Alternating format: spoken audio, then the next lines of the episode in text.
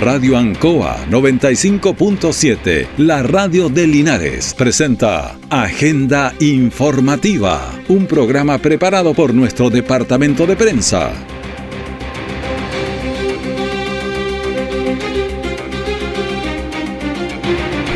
¿Qué? Muy buenos días, bienvenidos a Agenda Informativa de la Radio Ancoa, edición de este día viernes 28 de julio de 2023. Vamos de inmediato a las informaciones de las últimas horas eh, preparadas por nuestro departamento de prensa.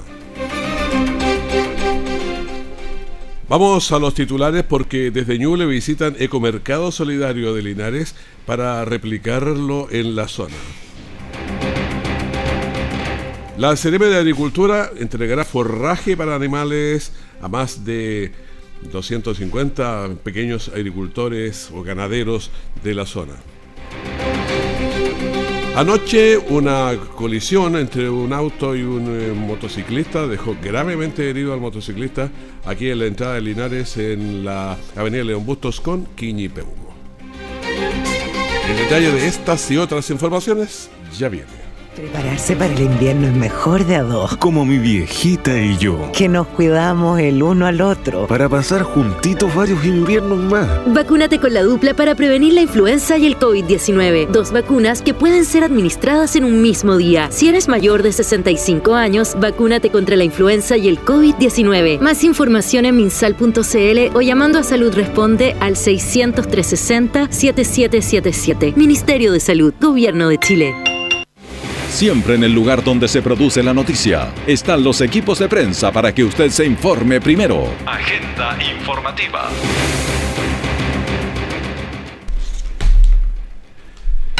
Ya son las 9 de la mañana con 3 minutos. Estamos en línea directa con el diputado Jaime Naranjo. ¿Cómo está, diputado? Gusto de saludarlo. Igualmente, Raúl, un gusto para mí, como también a todas las personas que nos están acompañando a través de Radio Ancoa.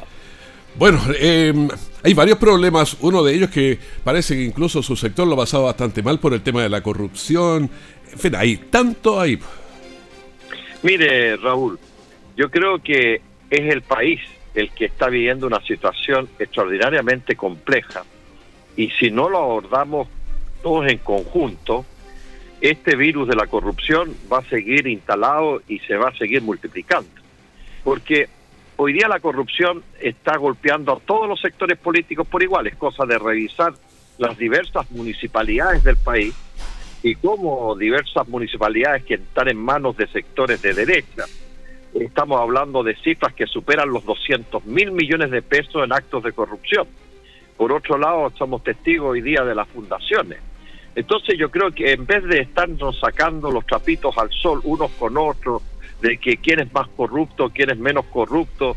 Yo creo que lo que corresponde como país, si es que queremos hablar en serio y ser responsables, es ver cómo enfrentamos este actos, estos actos de corrupción para eliminarlos de una vez por todas en nuestro país. ¿Y ahí cómo lo hacemos?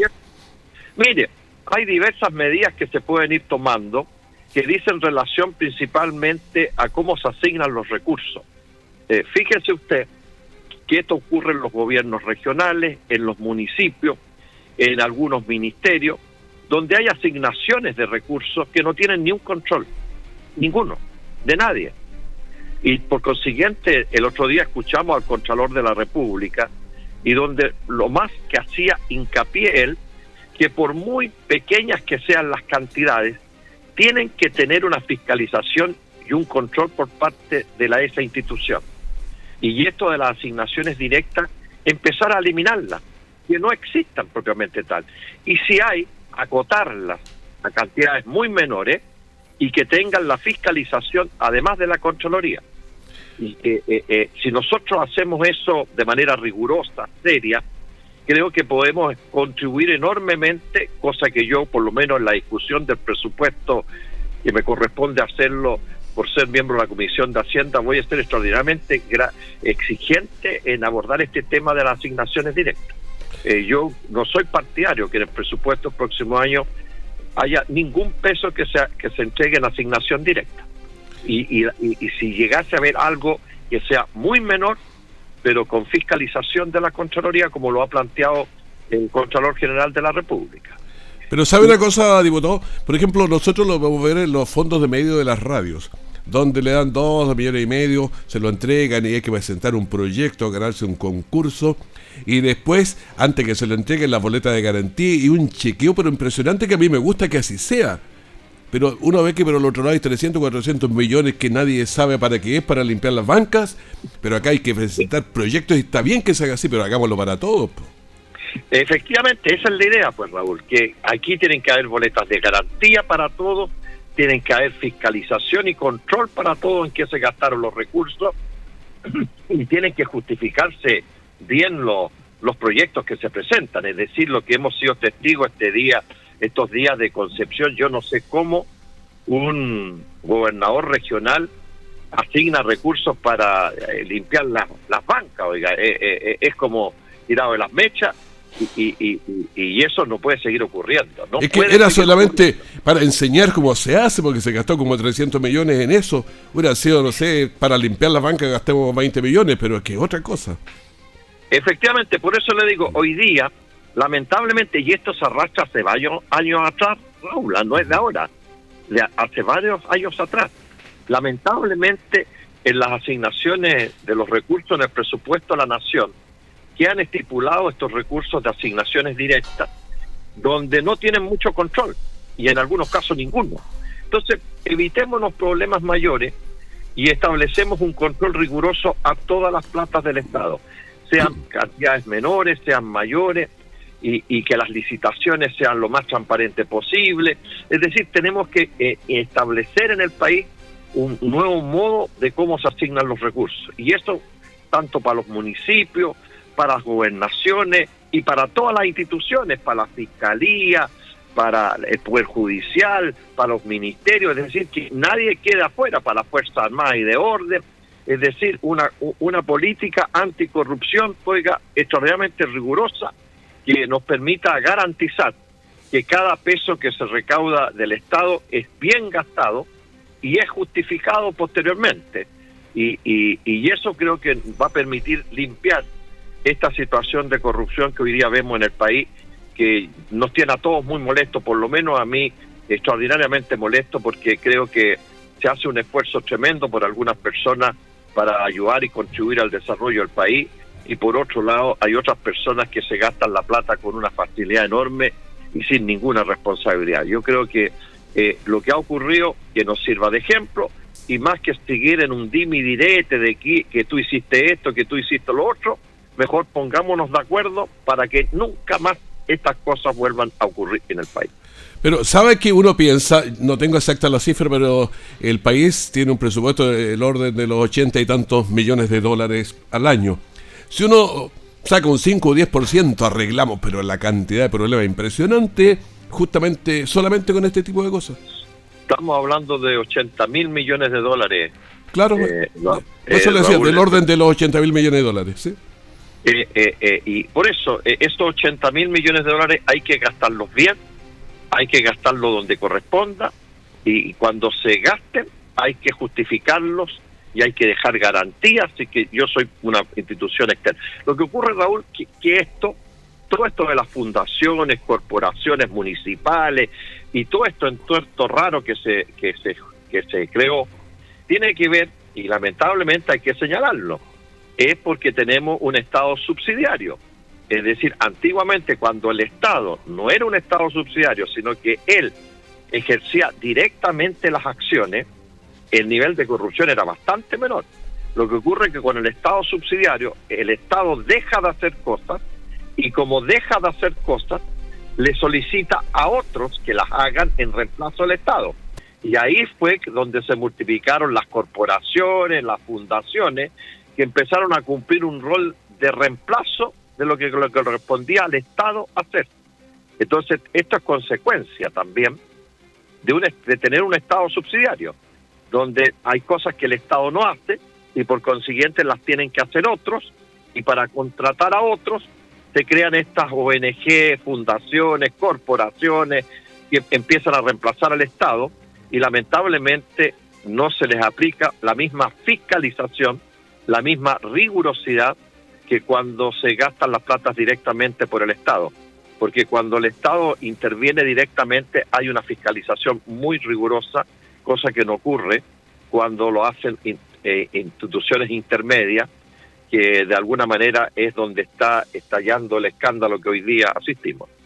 La verdad es que yo no confío tanto en que no estamos gobernados por ángeles, así que un poco más allá, poco más allá o poco más acá, siempre alguien mete la mano y las uñas salen con, con cosas allí.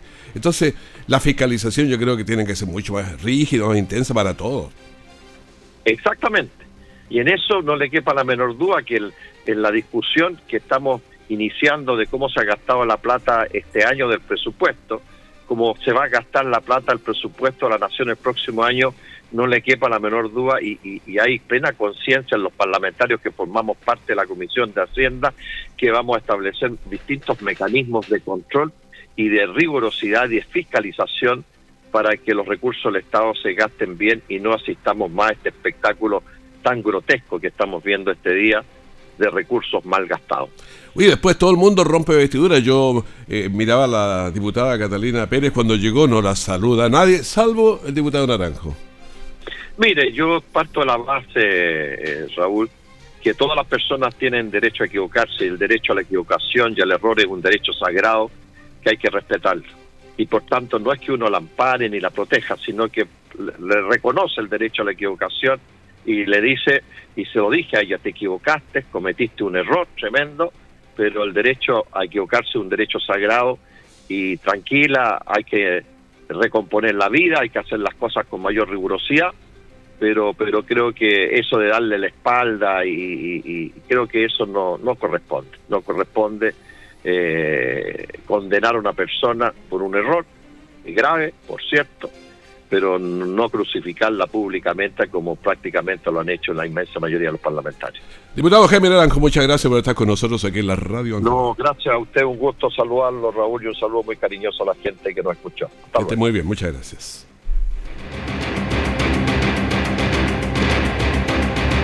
El 85% de las mujeres en Chile ha sufrido acoso. Por eso estamos en la familia Miranda, que siempre estamos ojo con el acoso en el transporte público. Para prevenir estas conductas y hacer que las micros, colectivos, barcazas y trenes sean lugares más amables y seguros. Si tú también te tomas un segundo para mirar que todo esté bien, eres un Miranda. Únete a nuestra gran familia en familiamiranda.cl para que todo Chile esté ojo con el acoso en el transporte público. Ministerio de Transportes y Telecomunicaciones, Gobierno de Chile, presentes por un mejor futuro. Nuestra central de prensa está presentando Agenda Informativa en el 95.7 de Radio Ancoa.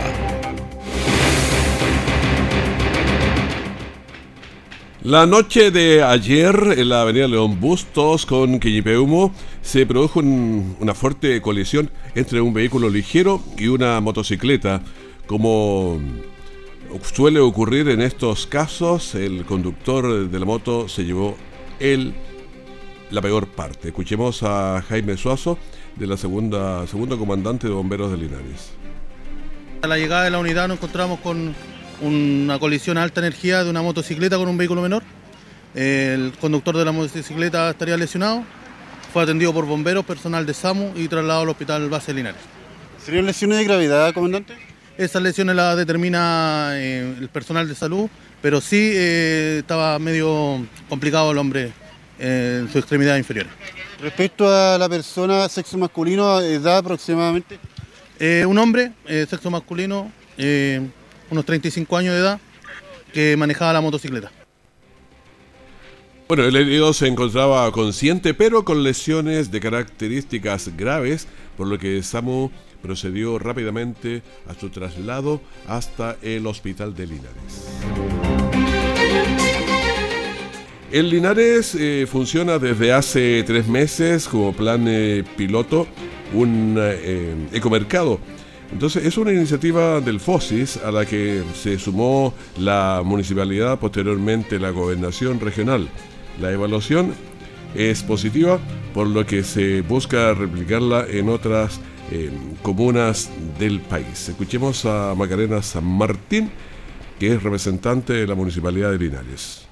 Y esta canasta básica nos permite entregar proteínas, lácteos, vegetales, distintos tipos de, alimentación para ellos para que puedan sostener eh, mensualmente, se lo entregamos por dos meses principalmente y hacemos el cambio para otros usuarios, así que estamos bastante contentos con, con esta iniciativa y esperamos seguir replicándola, ya hemos recibido a bastantes municipalidades acá, así que esperamos que sigan visitándonos contando este hermoso proyecto que ha iniciado el alcalde Mario Mesa y, que no, y poder seguir replicándolo en otras comunas. Bueno, conversábamos ayer mismo con eh, Patricio Uribe, que es el director regional del, del FOSIS. Eh, ¿Cómo se ocurrió esta idea que se está multiplicando a varias partes del país? Entonces eh, nos señalaba que fue un trabajo interno que se hizo desde el FOSIS, se tomó estas ideas desde otros países también, se fue buscando y se buscó algunas comunas para partir eh, ex forma piloto, en forma experimental. Y desde ahí lo pensaron, lo estudiaron, conversaron con Linares, conversaron con otras eh, eh, comunas para partir y de ahí irlas mm, replicando y que esto se iba a hacer con, las, con los distintos FOSIS, de manera que era más o menos la, la idea, la génesis, como partió este proyecto. Escuchemos a Patricio Uribe, director regional del FOSIS Maule. Seguimos muy contentos con recibir nuevas visitas en, en este ecomercado Linares el primero en la región. El primero de eh, otros ocho ecomercados que están comprometidos para poder eh, iniciar su funcionamiento, esperamos este segundo semestre del presente año. Pero además estamos muy contentos porque hoy día estamos recibiendo a eh, visitas que vienen desde el Ñuble, a mi colega director regional Claudio Guíñez y a municipios que también son de esta región. Bueno, el ecomercado fue visitado ayer por autoridades de la región de Ñuble con el propósito de aplicarlos ahí. Escuchemos a Claudio Guíñez, director del FOSIS Ñuble, quien eh, señaló. Mira, es una experiencia de innovación social muy potente que hemos ido logrando desarrollar a lo, largo, a lo largo de Chile eh, por iniciativa de eh, nuestro gobierno y que en esta oportunidad, con recursos desde el nivel central de nuestro ministerio, han podido beneficiar a varias regiones. Ñuble en esta pasada no fue beneficiada, por eso vinimos a ver la experiencia, cómo está aspectos logísticos, en aspectos técnicos, administrativos. Es un programa maravilloso porque tiene varios activos, ¿ah? desde el carbono cero, les quiero comentar, hasta eh, lo que significa liberar del presupuesto familiar una importante suma de dinero el mes que le llega a la canasta. Nos explicaba el, director de FOSIS eh, de aquí de la región del, del Maule, cómo fue este trabajo, cómo se hizo, cómo se implementó, cómo se buscó, y de ahí salir a buscar socios para implementarlo en las distintas comunas. Por eso había que partir por algunas. Escuchemos a Pamela Helves, directora de Dideco de Yungay. Es un primer acercamiento a este ecomercado, que es más que nada una innovación social.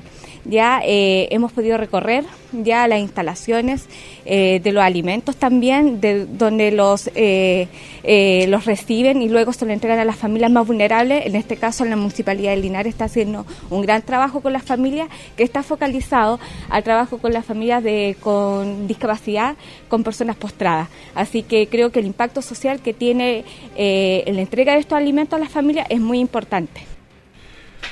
Bueno, este ecomercado partió de Linares como programa piloto, por eso hay que venir a verlo, lo que están haciendo varios, ya que de varias ciudades eh, quieren implementarlo y replicarlo.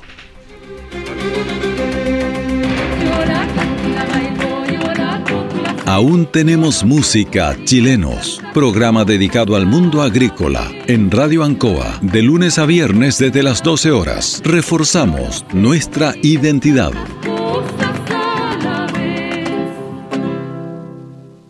Todo el acontecer noticioso del día llega a sus hogares con la veracidad y profesionalismo de nuestro departamento de prensa. Agenda informativa. Y seguimos en agenda informativa con ustedes. La cueca desde 1979 es eh, danza oficial de Chile. Siempre nos han explicado, una danza tiene formatos bien definidos y la cueca los tiene. El baile es mucho más libre, cada uno hace lo que quiere, los movimientos que quiere. Por eso, eh, en forma oficial, eh, la llaman danza nacional, porque tiene una estructura como tiene que ser. como, como tiene que hacerse el bailarín, claro, oficial en las los campeonatos de cueca tiene ciertos movimientos y todas las duraciones son eh, muy, muy al milímetro. Bueno, una de las razones para que fuera decretada este, esta danza nacional eh, fue que de las variadas danzas folclóricas en el país era la más eh, con mayor nivel de difusión y también más la más profunda significación histórica. Por eso, acá hace un mes de septiembre se profundiza esta necesidad de impregnarnos de su ritmo. Escuchemos a Samuel Fuente Mávida, profesor académico de Baile conmigo. Lamentablemente no todos sabemos bailarla muy bien. Es por eso que nosotros como Academia Baila conmigo Linares estamos impartiendo esta disciplina y queremos hacerlo también masivo. Es por ello que este fin de semana tendremos un evento donde invitamos a la comunidad a que pueda participar de manera gratuita y aprender nuestro baile nacional. Bueno, aunque tenga algunos matices que la diferencian, eh, su presencia es reconocida en todo el territorio nacional. Aumenta, aumenta desde julio y decae después de fiestas patrias. Es como la temporada, la temporada de la cueca la temporada de la cueca, pero yo creo que se ha ido bailando porque una vez se la escucha en enero, en febrero, por ahí, de forma nacional. Está escuchando esta cueca de Linares, ahora está la posibilidad de conocer su estructura y aprender eh, eh, sus principales pasos. Sector Nuevo Amanecer, pasaje Flavio Torres, 942, es una cancha techada. Así que ahí esperamos a la comunidad. De hecho, bueno, eh, las personas se tienen que inscribir, tenemos los contactos para que lo puedan hacer, pero independientemente de ello pueden llegar allá sin ningún problema. Bueno, para que puedan eh, llegar allá y, e ir y, aprovechar de bailar cueca. Bueno, casi un minuto veinte que dura un, un pie de cueca se expresan las emociones de un ritmo que se baila en todo el país, de Arica Punta Arenas, y que también se baila en salones, en ramadas, en chinganas, en cualquier parte, usted puede bailar cueca. Por eso la cueca chilena es nuestro baile nacional.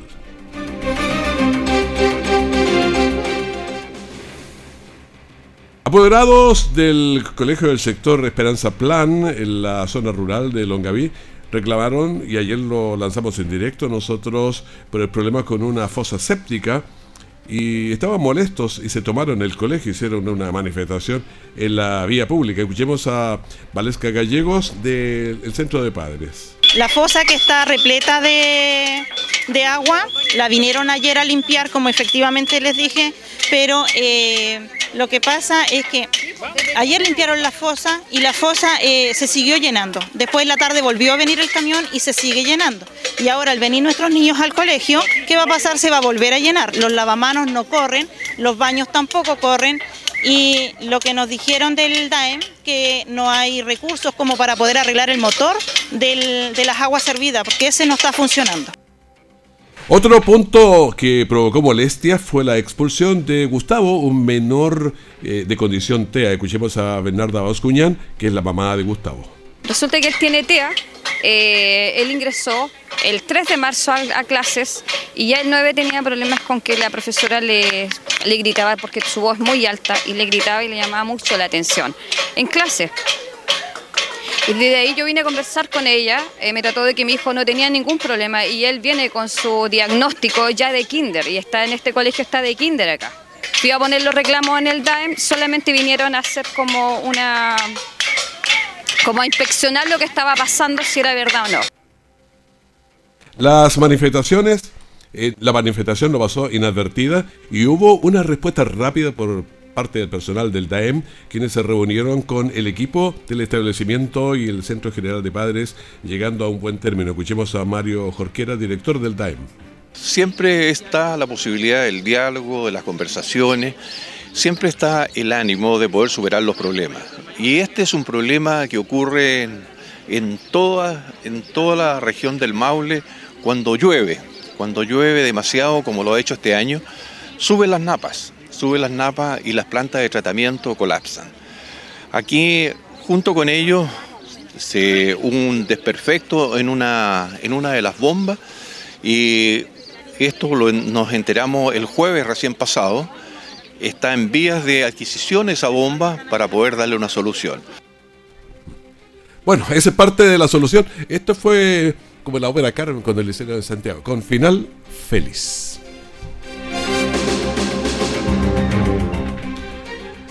Vamos a tomar contacto directo de inmediato con eh, una noticia bien positiva que está ocurriendo y esto va a pasar eh, ya muy luego aquí en el- la parte oriente de Linares. Eh, Seremi mm, Anita Muñoz, ¿cómo está? Gusto de saludarla. Hola, muy buenos días, Raúl, ¿cómo estás? Aquí estamos bien con un poco de frío, pero el frío es típico del invierno, así que no le vamos a hacer el quite ahora. Hoy después el solcito está rico. Sí, claro. A ver, ¿usted ya está en Linares o no? No, todavía no, todavía está a puertas de salir ya a Linares. Ya, pero cuénteme a qué viene a Linares, porque, bueno, yo algo sé, ¿no? Que viene, viene a dejar alimento para los animales, pero cuénteme más en detalle.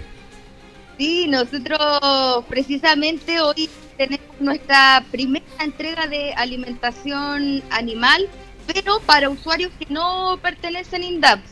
Nosotros llevamos una carga de 4.095 sacos de jugo de alfalfa para 258 agricultores que no pertenecen a INDAP. Eh, ¿Cuántos sacos de alfalfa me dejó sonar? 4.000, escuché desorden. 4.095. 4.095 sacos de alfalfa. Pero este, este número de dónde salió, hubo un catastro, quién lo hizo, ¿Cómo, cómo ha sido todo ese trabajo, porque la gente está muy dispersa en un montón de partes, pues. Hay mucha información, Raúl. Sí. Ya. Bueno, desde el día, el, el- el día que ocurrió el, el temporal, yo el, el mismo 23 dirigí a la, a la comuna de Linares. Fue la, la primera que yo visité precisamente en Ancoa, en conjunto con, con los regantes, compartimos ahí con el municipio, me acuerdo andaba un representante, el alcalde ese día.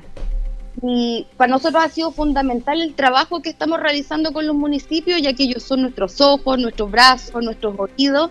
Y es por eso que nosotros, bajo la declaración de emergencia agrícola que, des- que se decretó en, varias regiones de nuestro país, nosotros le solicitamos catastros a los municipios, pero como subsecretaría de Agricultura los no INDAP, porque los INDAP ya tienen su base de datos, o sea, lo- los agricultores ya están identificados, pero tenemos un sector del cual no teníamos los antecedentes, así que yo le agradezco bastante al municipio de Linares, a los equipos de Prodesal, a, los funcionarios municipales que nos ayudaron a levantar este catastro y ya teniéndolo listo, nosotros vamos a llegar con la ayuda lo antes posible.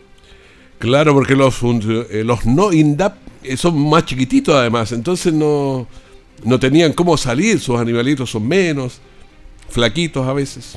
O sea, eso, eso no es una garante de que sean agricultores más chicos. Tenemos agricultores que no ¿Ah, sí? pertenecen a TAP con, con sobre dos hectáreas de riego, pero que también nosotros como Ministerio de Agricultura tenemos que hacernos cargo de la emergencia. Aquí no, no diferenciamos si son INDAP, si no INDAP, si son chicos, si son grandes. Acá lo más importante es que no se siga perdiendo masa ganadera. Ya ha pasado un mes de la emergencia y, y los animales necesitan forraje, necesitan alimentación y también no hay bolsillo que aguante, sobre todo ahora, para esperar tanto tiempo. Sí, yo es que yo lo escuchaba ayer, antes de ayer fue, en que estaba en Longaví y escuchaba a los agricultores que estuvieron ahí, o los ganaderos que estuvieron ahí recibiendo, uno, yo, yo soy de Potrero Grande, yo soy, pero por allá arriba donde no anda nadie.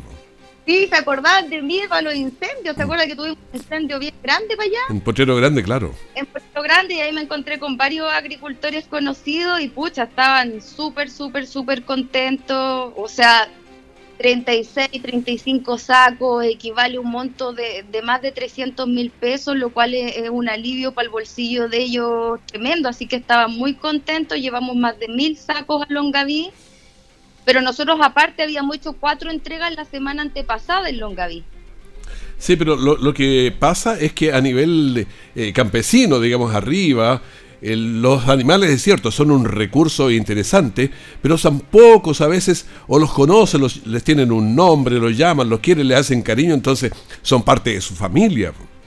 Sí, sí, algunos estaban súper emocionados, sobre todo, como te digo, Raúl, los que no pertenecen a INDAP, porque son los que, bueno, desde el año pasado que nosotros estamos trabajando con los no INDAP, pero siempre han sido lo- lo- los agricultores que no tienen acceso a beneficios, a crédito, a concursos, asesorías técnicas, entonces estaban muy contentos y para nosotros la verdad que es un honor poder llegar a toda la agricultura y sobre todo la agricultura familiar campesina que no está formalizada en nuestro sistema.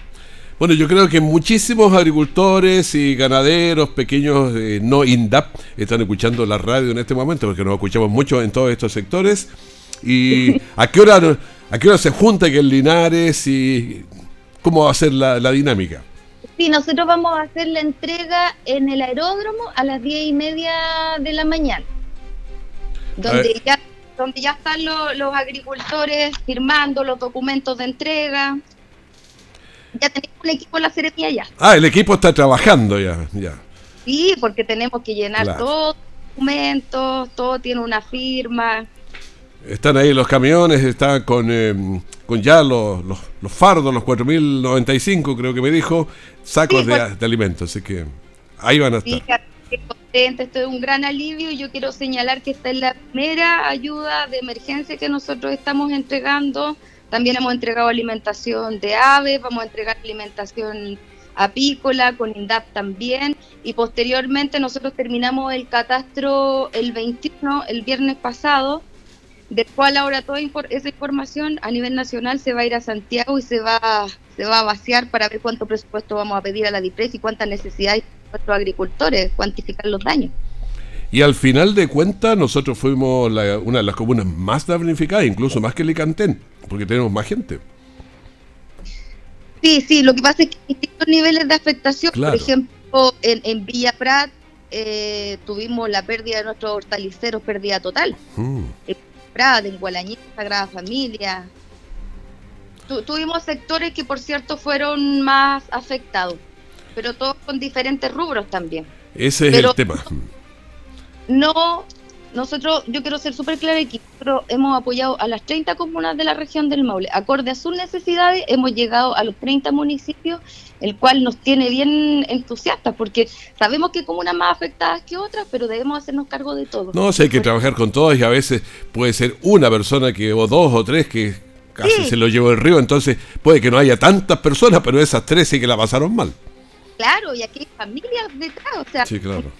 Buscamos un agricultor, pero ese agricultor tiene hijos, tiene hijos, esposa. Bueno, Entonces, Anita, Anita Muñoz, le agradezco esta información y la nuestros equipos de prensa obviamente van a estar ahí para cubrir la información que va a pasar aquí en el aeródromo de San Antonio, kilómetro 4 pro- aproximadamente. Es la primera entrega ya porque posteriormente vamos a ir, vamos a andar con INDAP por allá entregando a nuestros usuarios que también es una entrega bastante importante. Linares es la comuna que siempre ha recibido mayores beneficios del Ministerio de Agricultura. Porque somos los más agrícolas, pues. sí, comuna muy bonita. Aparte que es muy grande. sí, es bastante extensa. Bueno, la de Colbún también es impresionantemente grande. Sí, en Colbún entregamos la semana pasada también alrededor de 2.000 y algo, 2.000, 2.000 y tantos sacos. Bueno, le agradecemos este contacto ahora por teléfono, otra vez ha estado físicamente aquí, pero así que tiene el recuerdo perfecto de nuestro locutorio, nuestras cosas como están aquí en Linares. Sí, así que espero estar prontito. Tal vez, mire, le voy a avisar cuando vaya a la entrega de INDAP para arrancarme con el director y ahí podamos conversar más ratito. Pase, oye, si ha estado hasta con el ministro aquí, así que traigo un director más, está bien, pues. Ya, pues. Chao, Anita, que esté bien. un abrazo, Raúl. Chao, Un, chao. un abrazo, que esté muy bien, muchas gracias. Gracias. Bueno, estábamos conversando con la Ceremi de Agricultura, Ana Muñoz, que está entregando un rato más ya todo lo que es eh, los fardos, los 4.095 eh, apoyos que va a haber para los pequeños agricultores de Linares.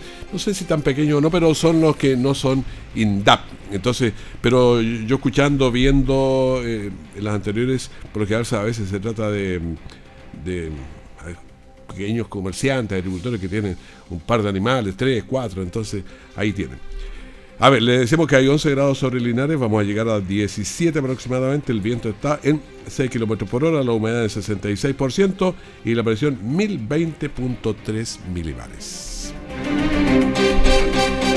Despedimos agenda informativa, primer bloque de la mañana, gran mañana de Ancoa. Manténgase en sintonía. Tenemos una mañana que esperamos sea muy agradable con varias entrevistas. Tenemos un cantante, en la mañana va a venir un cantante eh, psicólogo, así que pone esas letras, no sé, bien interesantes en sus canciones. Vamos a conversarlo un rato más. Bueno, en cualquier momento también la información de último minuto. Que esté muy bien, muchas gracias. Radio Ancoa 95.7, la radio de Linares, presentó Agenda Informativa, todo el acontecer noticioso del momento preparado por nuestro departamento de prensa. Radio Ancoa, por la necesidad de estar bien informado.